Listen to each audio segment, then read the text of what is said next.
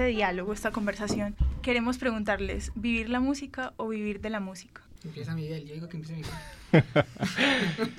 No, pues yo creo que es mucho más sencillo vivir para la música, ¿cierto? De pronto en un contexto en el cual puede ser utópico querer vivir de la música, ¿cierto? Hablando de Colombia, pues. Entonces creo que vivir para la música es mucho más interesante. Sí, hola, ¿qué tal? Eh, bueno, yo pienso muchas cosas pues al respecto, sí pienso también que hay que ir para la música, pero también, de hecho ha sido como un choque para mí esto de, digámoslo así, de comercializar la música, pues de ver la música como, como una entrada o como un negocio, porque uno tiene una idea muy romántica que no está mal, ¿cierto? Uno siempre vivió, pues creció con eso, como no hacer música, pero también incluso observando las culturas ancestrales y los pueblos, digámoslo así, de la antigüedad, vemos que, que todos han trabajado con arte y con comercio, pues esa ha sido como su fuente de ingresos, ¿cierto? Entonces es algo que al final me ha hecho como alguna forma de reflexionar sobre el tema, eso como como cuál es el problema que el arte se comercialice, eso puede armonizar completamente. O sea, son dos cosas separadas en un sentido, pero que se pueden trabajar en armonía, sin uno perder como la esencia pues y el, y el amor por, por el arte retomando lo que decía Miguel, ¿por qué el ambiente colombiano es tan difícil? Más que el ambiente colombiano, específicamente Medellín.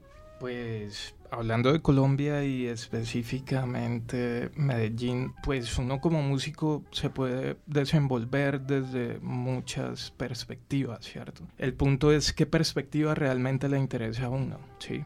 Hay formas, mm, digámoslo, de gestionar recursos a través de la música pero creo que cuando hay unas inquietudes creativas, pues eso pesa mucho más a la hora de elegir lo que uno hace musicalmente hablando. Entonces, mm, yo creo que en ese sentido, pues dependiendo de lo que uno quiera como músico, lo que uno quiera crear, en, digámoslo, en qué ecosistema musical uno quiere desenvolverse, pues también hay una necesidad de que ese, de que ese ecosistema exista en ese territorio, porque obviamente se puede crear un ecosistema, ¿ves? Pero eso ya es un trabajo, un trabajo sí, colectivo a largo tiempo y hay muchísimos factores que influyen. Entonces, mi respuesta es un poco ambigua, pero pues eso es lo que pienso un poco al respecto. Santiago, ¿qué dice? Eh, bueno, la primera pregunta, responde a la primera pregunta, que si es vivir para la música, ¿cómo vivir por la música? O ¿Vivir la, música o vivir de la música? Yo creo que las dos, para mí, las dos.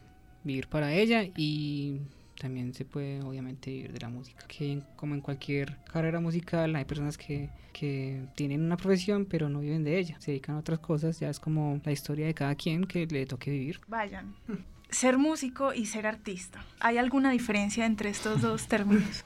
ser músico y ser artista.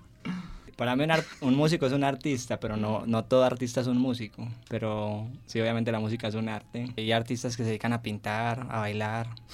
hay diferentes artes, ¿cierto? El mismo cine es un arte. Y muchas cosas. Yo también creo que en la vida todo es un arte, pues todo lo que uno haga es un arte. Y todos sabemos hacer algún arte. A veces lo que pasa en este tiempo es que todos hacemos las mismas cosas, entonces no, no nos damos cuenta de lo artistas que somos, porque todos nos volvemos expertos en lo mismo, todos somos artistas. O sea, la naturaleza del ser humano es, es arte. Se me viene de pronto eh, como una ecuación de la cultura maya que dice tiempo más espacio igual a arte.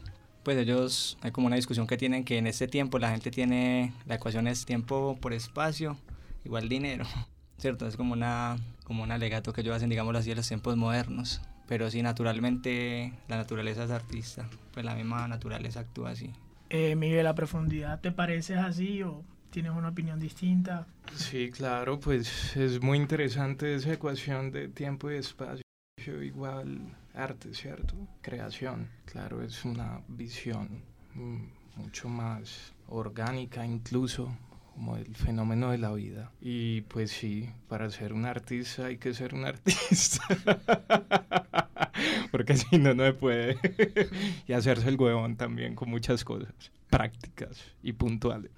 Santiago, ¿a ti cómo te parece que se armoniza esta ecuación que presenta Bayan con armonizar, como explicaba antes Miguel, el como vivir de la música y también a veces como volverlo un producto para poder sobrevivir? Bueno, eso me, me acuerdo mucho que yo me quedé, bueno, aquí me voy a tirar al agua, no crean pues que soy así, pero un día como a las, me quedé amaneciendo en el parque el periodista con unos amigos, eh, ahí tomando cerveza. Y me acuerdo que estaba en un alegato por horas como desde las 3 de la mañana hasta las 6 de la mañana con una vieja, porque estaban unos tocando guitarra, y ella decía, no, esos manes no son artistas, esos manes no sé qué, y yo, entonces, ¿qué, qué, cómo Entonces, ¿qué se necesita para, que, para no ser artista? No, ser famoso. Yo, ¿cómo así? Es que sí, por ejemplo, usted toca con gente famosa, entonces ellos, los que son famosos, los que no reconocen, sí son los artistas. Estos son un montón de gamines y un montón así que van y tocan en un bus y se ganan plata y con eso sobreviven. Entonces, eso me, me, hace acordar pues de, de, esa, de ese alegato que tuve con, con esa chica pues mi opinión es que como dice Vayan pues todo en sí es un arte lo que uno haga desde montarse al bus con una guitarra tocar la canción y con eso tuvo algo de dinero para vivir súper bien. Hasta, hasta, el que toca o al que está dirigiendo pues, la, la filarmónica de Londres o lo que sea. Entonces todo tiene valor para mí. Bueno voy a leer una cita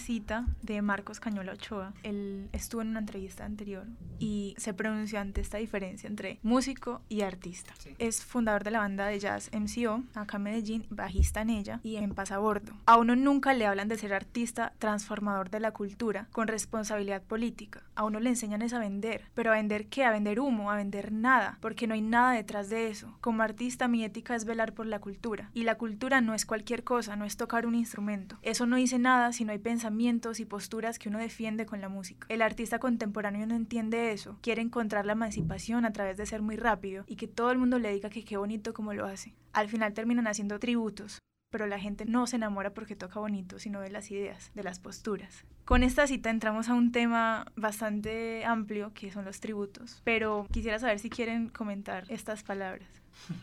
Vayan. Ah, se me fue, me había una parte ahí que me ha gustado mucho y que no recuerdo en qué palabra lo, lo dice exactamente, pero... Si quieres te lo leo. Es como... Listo, hagámosle. A uno no, nunca le hablan de ser artista transformador de la cultura eso con ahí. responsabilidad política. Eso, eso. Esa parte era. Eso porque, por ejemplo, nosotros Ananda Reggae maneja un concepto que es música consciente, ¿cierto? Entonces muchas veces dicen, pero ¿cómo que música consciente? Pues si se supone que la música es una consecuencia de la conciencia, ¿cierto? No debería existir esa redundancia. Que la música, o sea, si no hay conciencia, no hay música. O sea, si yo no tengo conciencia, ¿qué es la conciencia? La capacidad de responder, ¿cierto? Uno es consciente cuando no puede responder. Por eso cuando alguien, un paciente está inconsciente, no, no responde, el paciente no responde.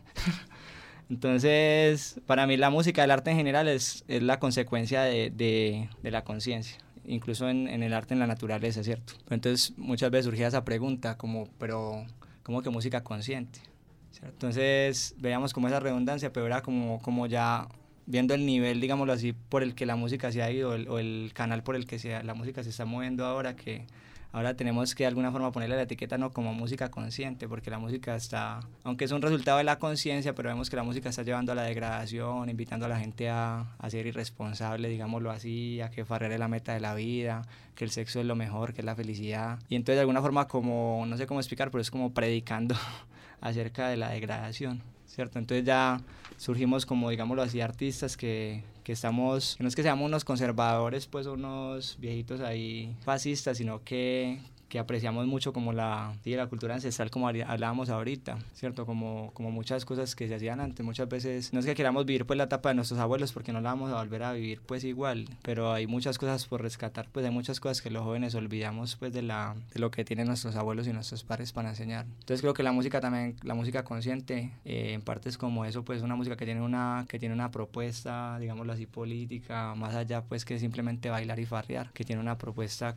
que nos lleva a que nos reta la inteligencia, que nos lleva a profundizar, pues digámoslo así, en el ser, en las cosas que hacemos, que de alguna forma está luchando contra la estupidez, que vemos como cada vez somos más estúpidos, ¿cierto? Como los humanos, de pronto la palabra es muy fuerte, pero vemos como el ser humano cada vez se está comportando de una forma más estúpida. Era como eso lo que quería comentar.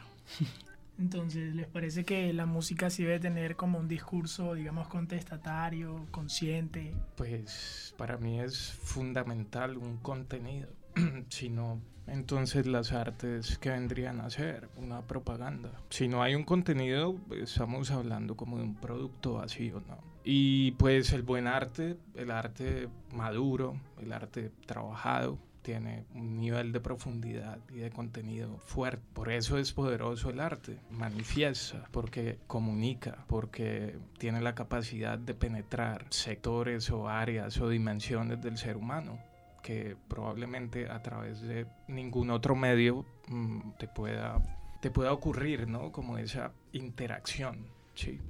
Entonces, obviamente, pues al menos en mi caso personal, lo que yo busco a través de lo que hago es poder experimentar profundidad, contenido, interacción también desde allí con los otros seres vivientes, no solamente humanos, porque el arte también tiene esa capacidad, ¿no?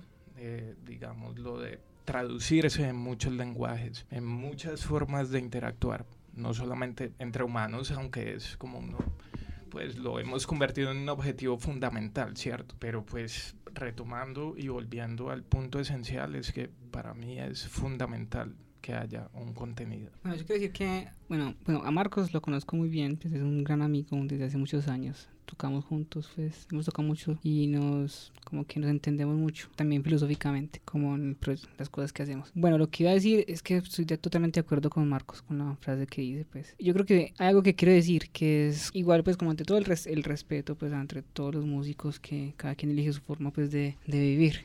Yo sí tengo una postura diferente en cuanto a esto de vivir de la música o en cuanto a... Y es la cuestión como de usarla ¿cierto? De usar la música. No me quiero sentir como como utilizando la música para que me genere algún tipo de, ingreso porque o eso de que hay, que hay que vivir de la música pues todos tenemos que vivir de algo obviamente pero cuando yo siento que alguien la utiliza cierto utiliza como la desecha utilizo esto lo cojo lo utilizo lo ya después lo voto ¿Y qué hay? ¿Qué hay más para utilizar? ¿Qué, qué más músicas hay para utilizar? vamos a utilizar esta para que me dé un poquito más dinero. Uy, vamos a utilizar esta otra.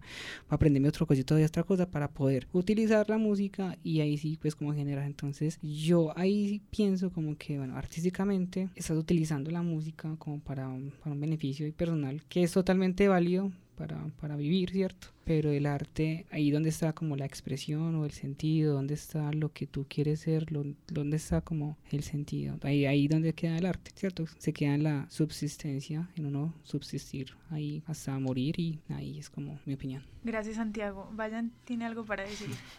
No, no, que lo que quería ahí como de pronto aportar, que es como una visión personal también, es que para mí la, una cosa es la, la industria de la música, otra cosa es la industria del entretenimiento. Y muchas veces lo que nosotros llamamos música en realidad hace parte de la industria del entretenimiento, ¿cierto? Y no lo digo de una forma despectiva, sino como una, una forma real, pues lo que nosotros escuchamos en la radio hace parte de la industria del entretenimiento. Para mí la música es, es, otra, es otra industria, es otro nicho, por así decirlo, es otro combo de gente que aprecia de verdad la música. Pues la música, digámoslo, bien hecha, pues...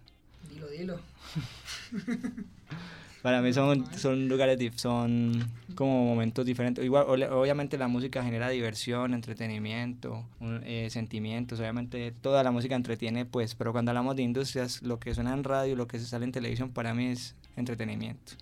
Porque es más polémica, farándula, pues como se cayó, hizo esto, se burló de no sé quién, lo vieron por allá borracho, se rapó la cabeza, le montó cacho al esposo, hizo aquello, le pegó al hijo, le pegó al perro pues como que todo el tiempo están tratando de generar una polémica para tener la gente, pues los fans activos, digámoslo así. De hecho, ya para mí, muchas cosas que escucho ya, digámoslo así, como de, de en la industria del entretenimiento o de la música entretenimiento, ya como que, como que ya no creo nada. O sea, como que, por ejemplo, estos días me dijeron que Nick, creo que llama así el, uno de los, de los muchachos de los Backstreet Boys. Los Jonas. Nick, no, no me acuerdo cómo se llama Nick. Nick, era el pintoso, el monito de los Backstreet Boys. Entonces una vieja publicó que él dice que no, no puede ser, yo era fan de él cuando era chiquito y que ahora me doy cuenta que es un violador. Y yo, pero qué casualidad, o sea, como que empiezan a hablar de los Backstreet Boys se perdieron casi 20 años y después aparecen y dicen que y sacaron un álbum nuevo y como que no pegó y como que no se está moviendo mucho en YouTube y ya ahorita dicen que este man es violador, entonces yo como que no, eso me suena a conspiración, pues no conspiración, sino como que es una estrategia para generar una polémica para vender.